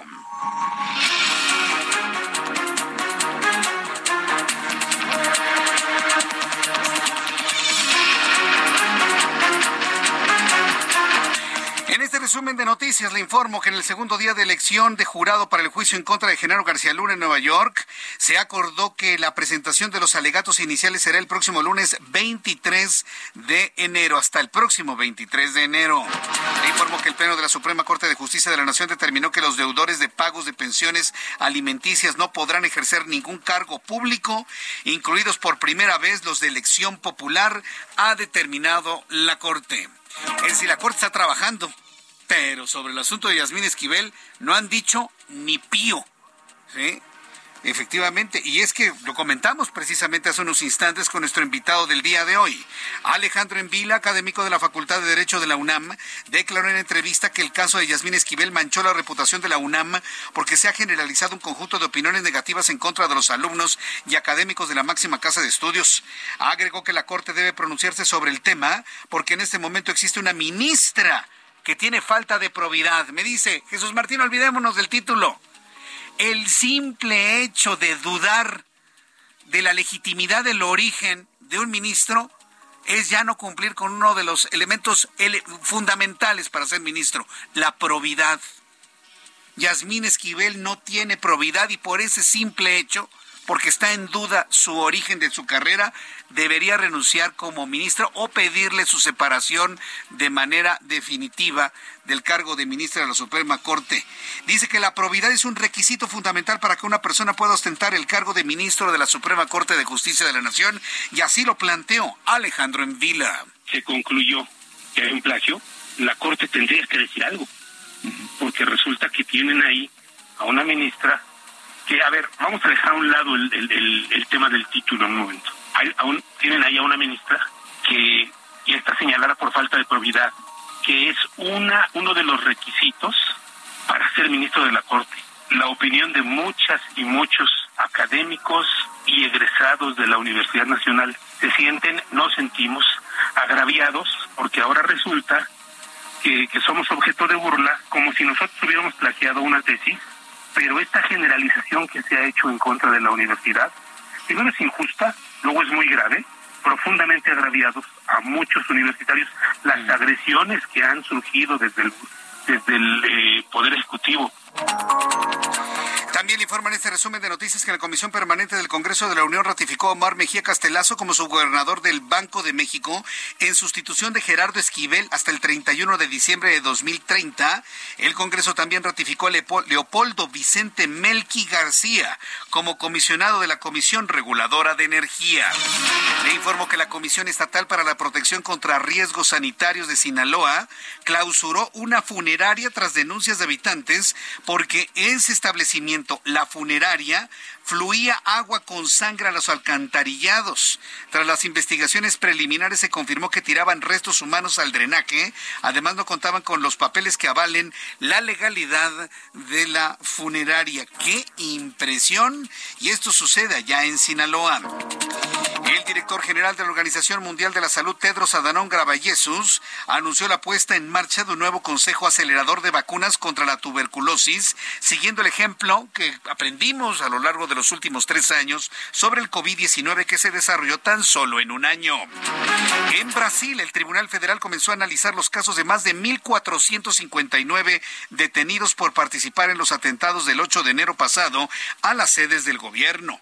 Este miércoles dictó 140 detenciones preventivas y 60 personas fueron liberadas. El presidente mexicano dio a conocer que prevé que el 10% de los 30 millones de turistas que visitaron Cancún este año utilicen el tren Maya para trasladarse por los estados que comprenden el sureste de México. Agregó que con esta obra ferroviaria se busca el desarrollo turístico de la región y no solo de Cancún. La Organización de las Naciones Unidas, a través de la Agencia para la Alimentación y la Agricultura, alertó a la región de Latinoamérica porque actualmente existen 131 millones de personas que no tienen acceso a una dieta balanceada debido a la desigualdad, debido a los bajos ingresos de las familias y por el aumento de la pobreza en la región. Elementos de seguridad de la prisión de Abbotsford, esto en Canadá, descubrieron y atraparon una paloma que transportaba alrededor de 30 gramos de metanfetaminas en el interior de una mochila fabricada especialmente para el AVE dentro de los muros de un centro penitenciario. Palomas mensajeras ya no llevan mensajes de amor, llevan metanfetaminas, ¿no? Para que se dé usted una idea. Que bueno, para alguien puede ser un mensaje de amor, ¿no? El ministro del Interior de Ucrania murió este lunes en un accidente en un helicóptero cerca de la capital del país. Junto a él, otras 14 personas fallecieron, entre ellos tres niños y un grupo de funcionarios. Son las noticias en resumen. Le invito para que siga con nosotros. Le saluda Jesús Martín Mendoza. Continuamos con toda la información en el Heraldo Noticias, 7 con 21. Vamos con nuestro compañero Gerardo Galicia, quien nos tiene más información. Adelante, Gerardo, ¿en dónde te ubicamos esta hora? en la zona del viaducto Jesús Martín. Excelente noche. Tenemos información para nuestros amigos que van a utilizar el viaducto Río Piedad y dejan atrás la zona de la avenida Congreso de la Unión y si se dirigen al circuito bicentenario está completamente saturado de autos. El avance que van a encontrar es bastante complicado, así que de preferencia hay que manejar con paciencia. Posible opción el eje 4 Sur, se van a ahorrar bastantes minutos si se dirigen a la zona de Churubusco. Y en el perímetro de Catepec, Jesús Martín, continúa el bloqueo sobre la vía Morelos y la avenida Primero de Mayo. Ya son más de 10 horas, así que de preferencia hay que buscar la autopista La México-Pachuca para poder evitar esta zona en conflicto. Y por lo pronto, el reporte. Muchas gracias por la información, Gerardo. Hasta luego. Hasta luego, que te vea muy bien. Son las 7 con 22, las 19 horas con 22 minutos, hora del centro de la República Mexicana. Bien, pues eh, antes de, ir a los, a los anuncios, un poco más adelante, bueno, ya le decía, nuestro invitado hoy eh, Alejandro Envila, quien es abogado y académico de la Facultad de Derecho de la UNAM, decía, es que la Corte tiene que pronunciarse. Alguien me comentaba a través de digitales, nuestras transmisiones digitales, pues que a lo mejor todavía no están trabajando en la Corte. No, no, sí están trabajando, ¿eh? Están chambeando y duro, ¿eh? Hoy el Pleno de la Suprema Corte de Justicia de la Nación determinó que los deudores de pagos de pensiones alimenticias no podrán ejercer ningún cargo público, incluidos por primera vez los de elección popular, hecho que había sido impugnado con anterioridad mediante una acción de inconstitucionalidad por la Comisión Nacional de los Derechos Humanos. Al frente de esta comisión, usted conoce a la señora Piedra, institución que había declarado ser deudor de pensiones alimentarias y no podrá ocupar un cargo público y atenta contra el derecho a la igualdad. Es decir, la Suprema Corte de Justicia está trabajando. ¿Y habrá votado Yasmín Esquivel? ¿Cómo debemos tomar en cuenta los votos generados por una ministra sin probidad? Ya olvídense de lo, ya hoy nos lo comentaron, sin probidad. Busquemos el significado en, en el diccionario. No hay probidad en Yasmín Esquivel. Nos lo ha dicho un abogado de la UNAM. ¿sí? No es una ocurrencia. Es un abogado de la UNAM el que habla. Olvídense de la, de la tesis, hombre. La simple duda del origen de su tesis genera que no haya probidad en esta señora ministra que, que como requisito fundamental debe tener probidad. Entonces, por donde le vean, ¿Cuánto tiempo va a estar la defensa en torno a esta señora Esquivel? No lo sabemos, pero lo que sí sabemos es que mientras más pasa el tiempo, esto daña cada vez más la imagen del presidente que se ha comprometido a no promover la corrupción. Y defenderla a ella es defender un inicio de una carrera que puede ser muy buena, pero que tiene una base que inició con un acto de corrupción. Eso no lo puede negar absolutamente nadie. Voy a los anuncios y regreso enseguida con más noticias. Le invito para que me escriba a Twitter, arroba Jesús Martín MX y en YouTube Jesús Martín MX. Escucha las noticias de la tarde con Jesús Martín Mendoza. Regresamos.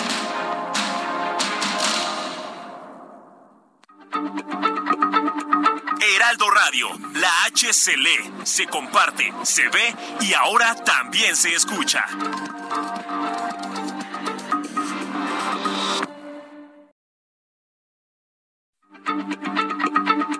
Heraldo Radio, la H se lee, se comparte, se ve y ahora también se escucha.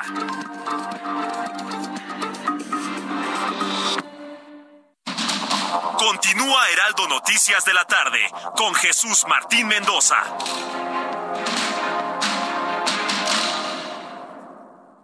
Arranca con Dodge el año y estrena un Dodge Journey, el SUV perfecto para disfrutar en familia. Llévatelo en enero con precio desde 592,900 pesos o tasa desde 7.99%. Dodge Journey, a new journey to the future. Visita a tu distribuidor Dodge. Vigencia el 31 de enero de 2023. CAT 29.9%. Consulta dodge.com.mx. Amigos del Heraldo Radio, oigan, ¿sabían que solo el 49% de la población usa métodos formales o tradicionales de ahorro? ¿Dónde creen que guardan esos ahorros? La mayoría lo guardan en casa, con conocidos, participan en tandas o lo prestan a familiares. ¿Y creen que eso sea seguro? Es posible, pero no utilizar métodos formales y regulados por el gobierno, aumenta el riesgo de pérdidas y robos. Además, no pagan rendimientos. Por eso, es mejor una institución confiable y regulada.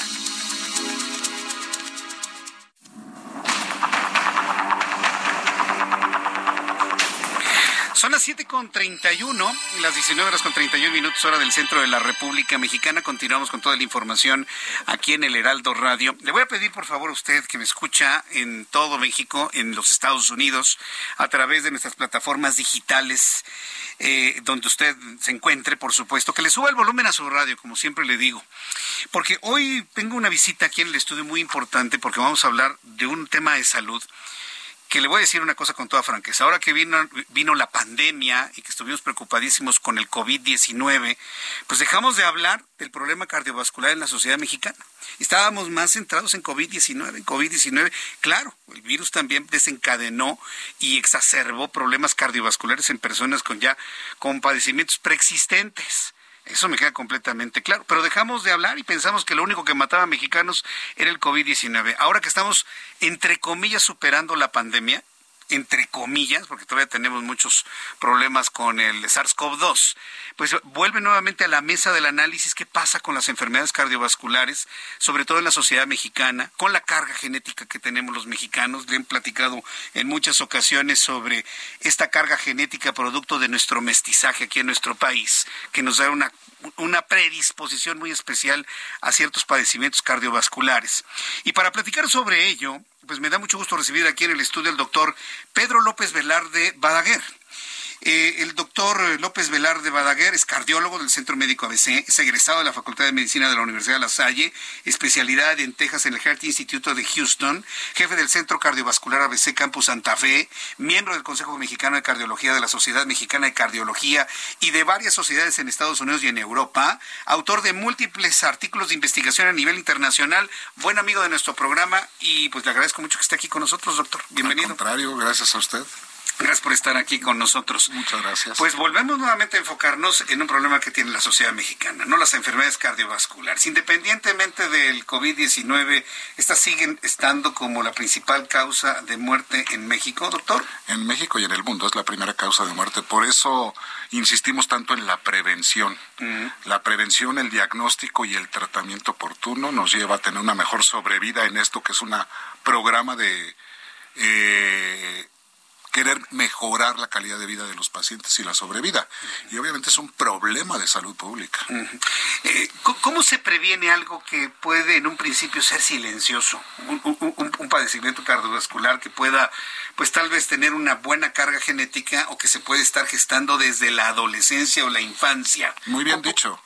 ¿Cómo, prevenimos algo así? Muy bien dicho, porque las campañas de prevención ahora a nivel mundial internacional en España, en Estados Unidos y en otros países están empezando desde la edad escolar.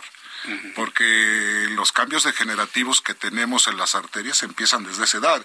Y si consumimos dietas altas en grasas, carbohidratos, si no hacemos ejercicio y a los niños los mandamos con un gansito, perdón, por, con un o con una golosina que no es de alguna manera algo adecuado. Cancitos y galletas. perdón. No, es que luego las mamás, perdón, pero ya luego platicaremos es que las mamás, a ver, com, llévate el ganso nada más y ya. No, no que hacer un no, desayunito, hombre. No sé, está bien que consuman ciertas golosinas, pero tampoco que la dieta sea basada en eso. todo en exceso es malo, ¿no? Todo en exceso es malo. Entonces, ¿qué hacemos? Tenemos que prever desde etapas tempranas, pero además de todo, tener en cuenta de que los factores de riesgo cardiovascular que son muy bien conocidos y si no los mencionamos con mucho gusto, tienen que ser atacados desde el principio. Nosotros en el Centro Médico ABC lo que tratamos es precisamente de enfocarnos a la prevención temprana y al diagnóstico oportuno y en su caso el tratamiento integral, ¿no? E, e, eso me parece muy bien, pero todo empieza a partir de una de una conciencia y de una educación, pero pues nadie nos educa para estar al pendiente de la salud de nuestro corazón, mientras no dé problemas, pues nadie se acuerda que tenemos algo aquí en el pecho latiendo, ¿no? Y tiene usted toda la razón, pero si empezamos a ver los factores de riesgo, entonces le podemos ir sumando en forma exponencial. Entonces, factores de riesgo, ¿cuáles serían? La alimentación sería uno de ellos, ¿no? Bueno, sí, dieta, eh, control de azúcar, si tenemos diabetes y tenemos hipertensión. ¿Azúcar o carbohidratos, doctor? Pues las dos cosas en, una forma general, para no meternos en detalles que podríamos ser un poquito complicados, pero sí, si atacamos diabetes, atacamos hipertensión, sobrepeso, vida sedentaria, tabaquismo, y pues con la carga genética no podemos hacer nada, ¿no? Pero si tenemos de estos factores, pues tenemos que hacer algo al respecto, aunque no tengamos síntomas. ¿Qué, pasa con las grasas? Yo siento que hay una gran confusión en la opinión pública sobre las grasas, que si saturada, polisaturada, sobresaturada, no saturada, como les llamen. Que si la grasa de coco, que si la grasa de cerdo, que si la grasa de res, que si la grasa de pollo. ¿Cuál es la mejor? O no comemos ninguna grasa. Que si los aceites de cártamo, que si los aceites de oliva, que estamos bombardeados de esa información, doctor. Estamos metidos en una gran confusión. Y sí es cierto, porque hay con tendencias y tienen eh, de alguna manera alguna tendencia comercial, y decir, pues esto es mejor ahora y son modas, ¿no? Porque decimos que es lo que sucede en el en el consumo de carbohidratos, de grasa sobre todo. Y las grasas, pues hay que limitarlas en una forma general. En general hay que consumir menos grasas, sí. en, principio, de cualquiera. De cualquiera, definitivamente. Hasta aceite de oliva que dicen que es maravilloso también. todo, todo con moderación. Todo con moderación. Ejercicio, ¿qué hacemos con el ejercicio? Pues los mejores ejercicios para el corazón son caminar, andar en bicicleta o nadar. Los demás, pues ayudan bastante, pero hacer cardiovascular, por lo menos 40 minutos diarios o por lo menos tres veces a la semana sería ideal. Una persona que camina, sube y baja escaleras en el metro, ¿hace trabajo cardiovascular? Siempre y cuando sea constante. Sí lo hace, claro que sí, pero eh, recomendamos que sea continuo. No por etapas, como me dicen muchas personas. Oiga, doctor, estoy saliendo a caminar a dónde? ¿Al centro comercial? A ver aparadores. Es, que ese es el asunto, ¿no? Si vamos con el estrés de llegar a tiempo al trabajo, yo no sé si ese ejercicio funciona o tenemos que dedicarle un tiempo pensado de poder activar ciertos músculos del cuerpo para poder lograr esa salud, doctor. ¿Cómo, cómo hacemos ese ejercicio? Ese ejercicio, como les mencioné, hacer caminata, andar en bicicleta o nadar y con una constancia de estos minutos que acabas. Tiene que ser continuo. Nosotros estamos tratando de hacer todo lo posible porque la gente tenga prevención, Prevención. Que tengamos eh, desde etapas tempranas de la vida, que tengamos además un diagnóstico oportuno, y este diagnóstico oportuno es desde que van a visitar al cardiólogo y luego, luego empezar una batería de estudios para hacer un rastreo, qué está pasando y si hay algún factor mayor que pueda llevar a esto. Obviamente en el hospital nosotros en el Centro Médico ABC tenemos implementados varios protocolos para diagnóstico temprano de enfermedad cardiovascular. Correcto. Eh, eh, esta primera charla que he sostenido con el doctor Pedro López Velarde Badaguer y otros especialistas del Centro ABC van enfocados en eso, a que hablemos de las enfermedades cardiovasculares, que le perdamos el miedo al tema, que si hay predisposición genética en su familia, si usted tiene una forma de vida pues algo desordenada, pues sepa que no está previniendo una enfermedad cardiovascular y lo estaremos haciendo de manera regular cada 15 días, si usted me lo permite, doctor, buscarlo, usted a su equipo de trabajo para seguir platicando sobre ello. Hoy hemos avanzado en estos elementos para prevenir y pues en una oportunidad futura, si usted me lo permite, eh, que nos platique cómo va evolucionando la salud del corazón en la edad infantil, en la juventud, en la adultez, en la adultez mayor, porque creo que es diferente, ¿no? La forma en la que tenemos que cuidarlo, ¿no? Sí, señor, muy diferente y en cada etapa de la vida hay que hacer prevención cardiovascular. Eh, eso me parece muy bien. Doctor, yo le agradezco mucho que me haya visitado el día de hoy aquí en el estudio y que haya platicado con el público que lo escuche en todo el país y en Estados Unidos. El agradecido soy yo y mucho gusto. Igualmente, doctor. Esta es su casa. Gracias, Gracias, muy amable. Es el doctor Pedro López De Badaguer. Él es cardiólogo del Centro Médico ABC. Recuerda entrar a la página de internet del ABC, www.abc.mx. Y bueno, pues ahí encontrará toda la información de todas las especialidades y todo lo que le ofrece el Centro Médico ABC. Son las 7.40, hora del centro de la República Mexicana. Vamos a revisar cómo cerraron los mercados financieros el día de hoy. Súbale el volumen a su radio. Héctor Vieira nos informa. La Bolsa Mexicana de Valores cerró la sesión de este miércoles con una ganancia del 0.17% al sumar 89.86 puntos, con lo que el índice de precios y cotizaciones, su principal indicador, se ubicó en 53.218.83 unidades en una jornada con avances en los cuatro principales sectores. En Estados Unidos, Wall Street cerró con pérdidas generalizadas, ya que el Dow Jones retrocedió 613.89 puntos para quedarse en 33.296.96 unidades. Por su parte, el Standard Poor's restó 60 62.11 puntos, con lo que se ubicó en 3.928.86 unidades, y el Nasdaq se dio 138.10 puntos, que lo colocó en 10.957.01 unidades.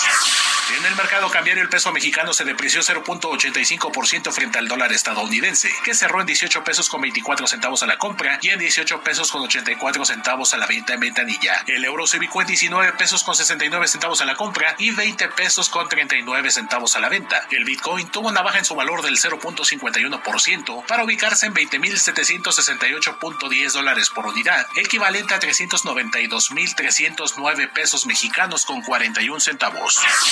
Walmart de México interpuso ante el juzgado décimo séptimo de distrito en materia administrativa en la Ciudad de México un amparo contra las nuevas disposiciones de la Ley General para el Control del Tabaco con respecto a la exhibición de productos y deberá aclarar varias inconsistencias a más tardar en cinco días.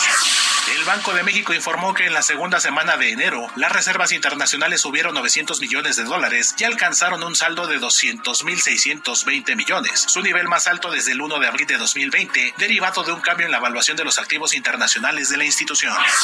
La Comisión Nacional de Hidrocarburos dio a conocer que entre enero de 2015 y el tercer trimestre de 2022 ingresaron al país 7.034 millones de dólares por contratos de exploración y extracción de hidrocarburos, con lo que se espera un crecimiento del 55% al cierre del año pasado.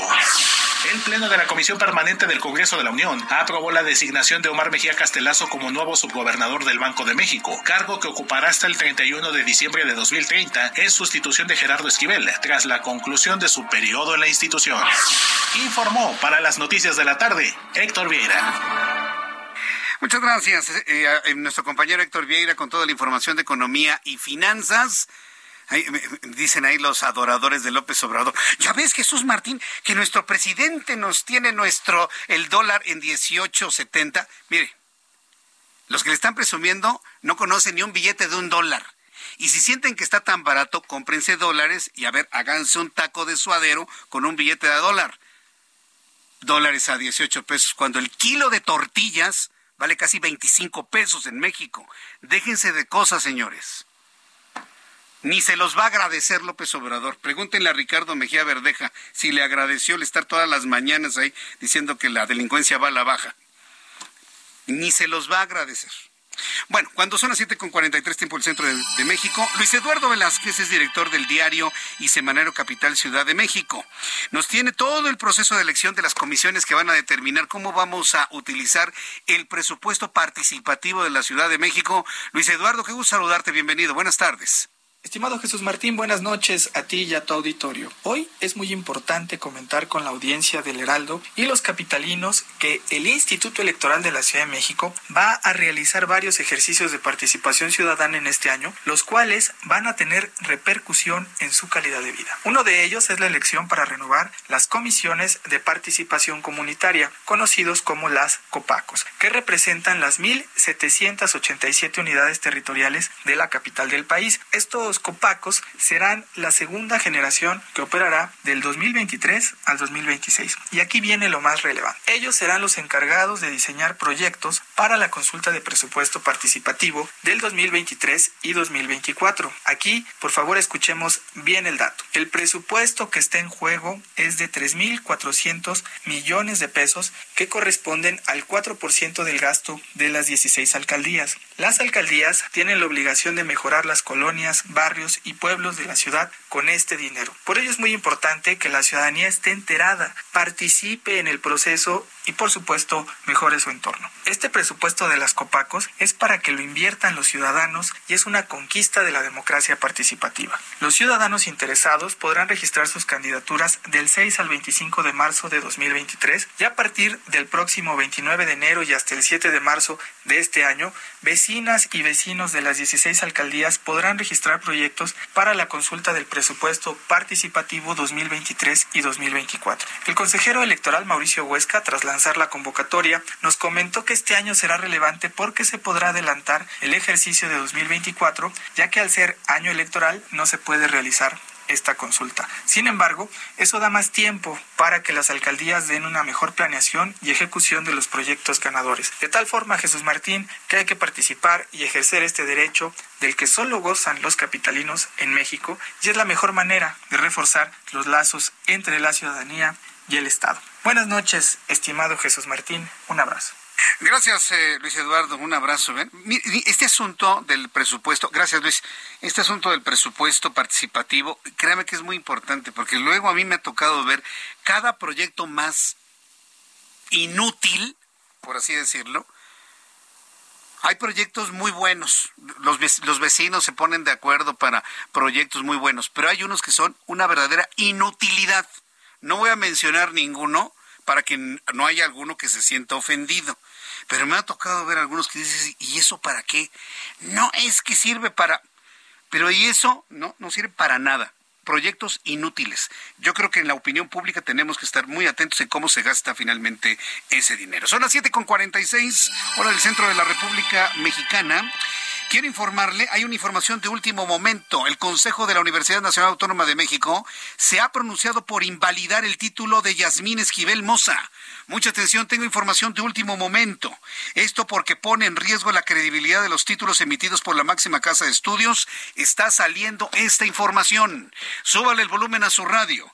El Consejo de la Universidad Nacional Autónoma de México está emitiendo un pronunciamiento en este momento en donde aseguran que se debe que bueno, entiendo que están anulando el título de Yasmín Esquivel. Están pidiendo invalidar el título de licenciatura de Yasmín Esquivel. La razón es porque pone en riesgo la credibilidad de todos los títulos emitidos por la máxima casa de estudios. Son 33 académicos que solicitan a la Comisión de Honor y Justicia resuelva el plagio en el que ha sido descubierto Yasmín Esquivel e invalide de manera inmediata su título. No hacerlo pone en duda la credibilidad de todos los títulos emitidos por la alma mater. Vaya. No esperábamos menos de la Universidad Nacional Autónoma de México. Está pidiendo el Consejo de la UNAM anular el título de invalidar, ese es el término legal, invalidar el título de licenciatura de Yasmín Esquivel Moza. Noticia en desarrollo. Y mientras está en desarrollo, Carlos Álvarez Flores, presidente de México Comunicación y Ambiente, aquí en el Heraldo. Bienvenido, ingeniero. Muy buenas noches, Jesús Martín, a ti y a los 18 millones que nos escuchan. Ya lo están saludando en las redes. En Estados Unidos. Un saludo a todos los mexicanos, a los latinos, a los que nos escuchan. Perfecto. ¿Qué nos tiene el día de hoy, ingeniero?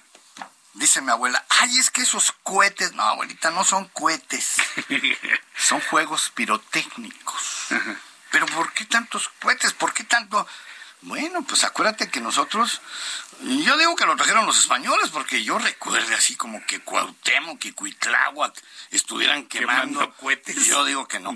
Entonces, eh, este es un tema religioso, ¿verdad? O sea, pues sí, vinieron los españoles y... Es como de festividad, es, como de es como, de fiestas, sí, pero a ver, eh, escuché lo del cigarro que estuviste diciendo. Entonces, ah, yo, mi función aquí es decirles el riesgo a la salud. Está prohibido, no es que yo lo diga, está prohibido por la Ciudad de México. O sea, la Ciudad de México tiene prohibidos la quema de juegos pirotécnicos y cuetones está prohibido, no es que yo es que lo estoy inventando, ¿verdad? Hay muchas personas que no les gustan los cohetes y que lo están amando en este momento, ingeniero, no, decirnos esto, ¿eh? No, no, no les gustan. A mí tampoco, Dice aquí, ¿eh? A ver. aquí está el tuit de la SEDEMA, Secretaría de Medio Ambiente. ¿qué dice el tuit? Dice, la pirotecnia y las fogatas son dos principales fuentes de contaminación en temporada invernal. No, pero nada más en temporada invernal, no, no, no, no. Y aquí dice, se sanciona con multa de arresto de 25 a 36 horas. Pero es como el que tira la, el que no, el que no separa la basura son 7500 pesos. ¿Y qué crees? Pues no se aplica, esa es letra muerta, ingeniero. Porque los políticos todo lo cifran en su rentabilidad política. Si no les deja votos, no lo hacen. ¿Me explico? Entonces, ¿cómo voy a sancionar a un mexicano? ¿Y cómo voy a arrestar? No han arrestado a nadie. ¿Cuántos en Coatepec, aquí atrás del pol, han muerto decenas, por no decir centenas de mexicanos, con los famosos cohetes? Ahora bien, ¿qué son los cohetes? Bueno, pues vamos a empezar por lo primero. ¿Por qué truena? Pues porque es pólvora. Y por los que no saben qué es la pólvora, fundamentalmente es carbón carbono, azufre, imagínense, estamos corriendo el dióxido de azufre del cochino diésel que nos da doña Rocionale con esta Pemex quebrada y el nitrato de potasio. Digo, está quebrada porque son 105 mil millones ah, de dólares. Que me hable alguien y me convenza, porque el agrónomo que está ahí, pues yo no creo que se dé cuenta y alcance a comprender y si da cuenta se lo calla. Que esa deuda la vamos a terminar pagando todos los mexicanos. También con este gobierno. No, no, por supuesto. Los que prometieron ser distintos. Los 14.2 billones que lleva de deuda neta este gobierno, más los 105 mil millones de dólares. Bueno, entonces, el tema es la pólvora, eso es lo más contaminante. Carbono, azufre y nitrato de potasio. Fíjate bien. El color, el colorido en secundaria, acuérdate, laboratorio, el color a la flama. A ver, vamos a, quemar. Y entonces las sales pueden ser ah, carbonato, sulfato, nitrato o cloritos o cloratos o cloruros. Entonces, el estroncio, no nada más aquí da rojo, ¿eh? También en la pintura de labios que trae aquí este Giovanna. Giovanna, traes estroncio. También trae estroncio. ¿A poco crees que es de rosas rojas? No, no, para nada. es estroncio. Las, entonces, las sales de estroncio, cualquiera, ¿verdad? Sulfato, nitrato o carbonato, son las que le ponen a la pólvora y, y entonces sale el color rojo. Luego, el naranja es calcio, carbonato, cloruro, sulfato. Ese es el naranja. El amarillo es el sodio. El nitrato de sodio, oxalato de sodio, no bueno, es muy tóxico. Luego viene el bario verde, el cobre azul y el cobre con estroncio es el morado. Aluminio y magnesio pueden dar blanco y el titanio igual. Entonces, todos los metales que se queman en el cubetón, ¿qué crees?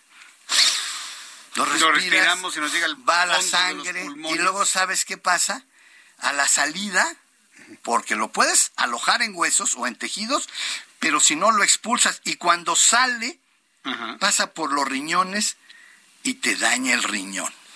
Hoy hay cuando menos 12 millones de mexicanos con insuficiencia renal de manera que independientemente de los 180 o hasta 200 decibeles que pueden alcanzar los cuetones esos, está toda esta toxicidad. Si tú quemas el carbón, bueno, el azufre, es dióxido de azufre, entonces, es el que mata.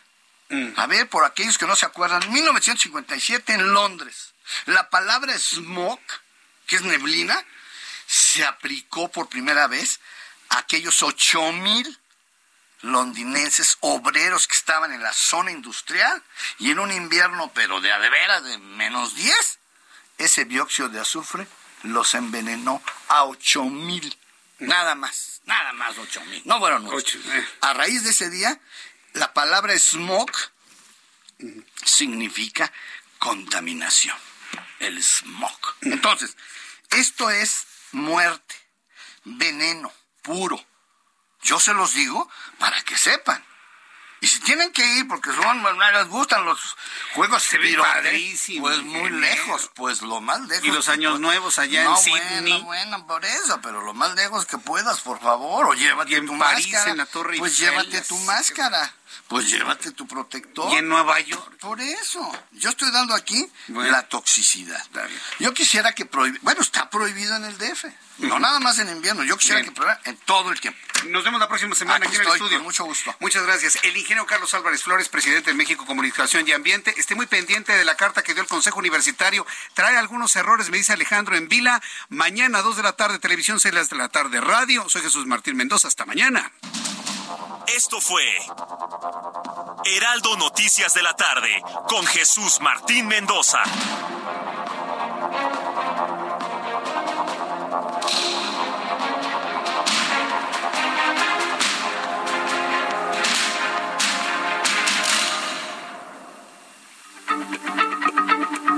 Heraldo Radio, la H se lee, se comparte, se ve y ahora también se escucha.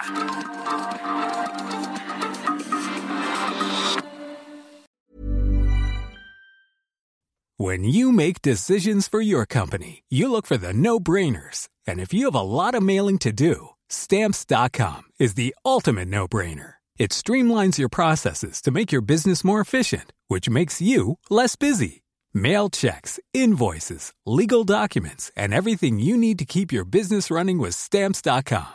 Seamlessly connect with every major marketplace and shopping cart Schedule package pickups and see your cheapest and fastest shipping options from different carriers with rates up to 89% off USPS and UPS rates. And with the Stamps.com mobile app, you can take care of mailing and shipping wherever you are. Make the same no-brainer decision as over 1 million other businesses with stamps.com. Sign up with code program for a 4-week trial plus free postage and a free digital scale. No long-term commitments or contracts. That's stamps.com. Code program.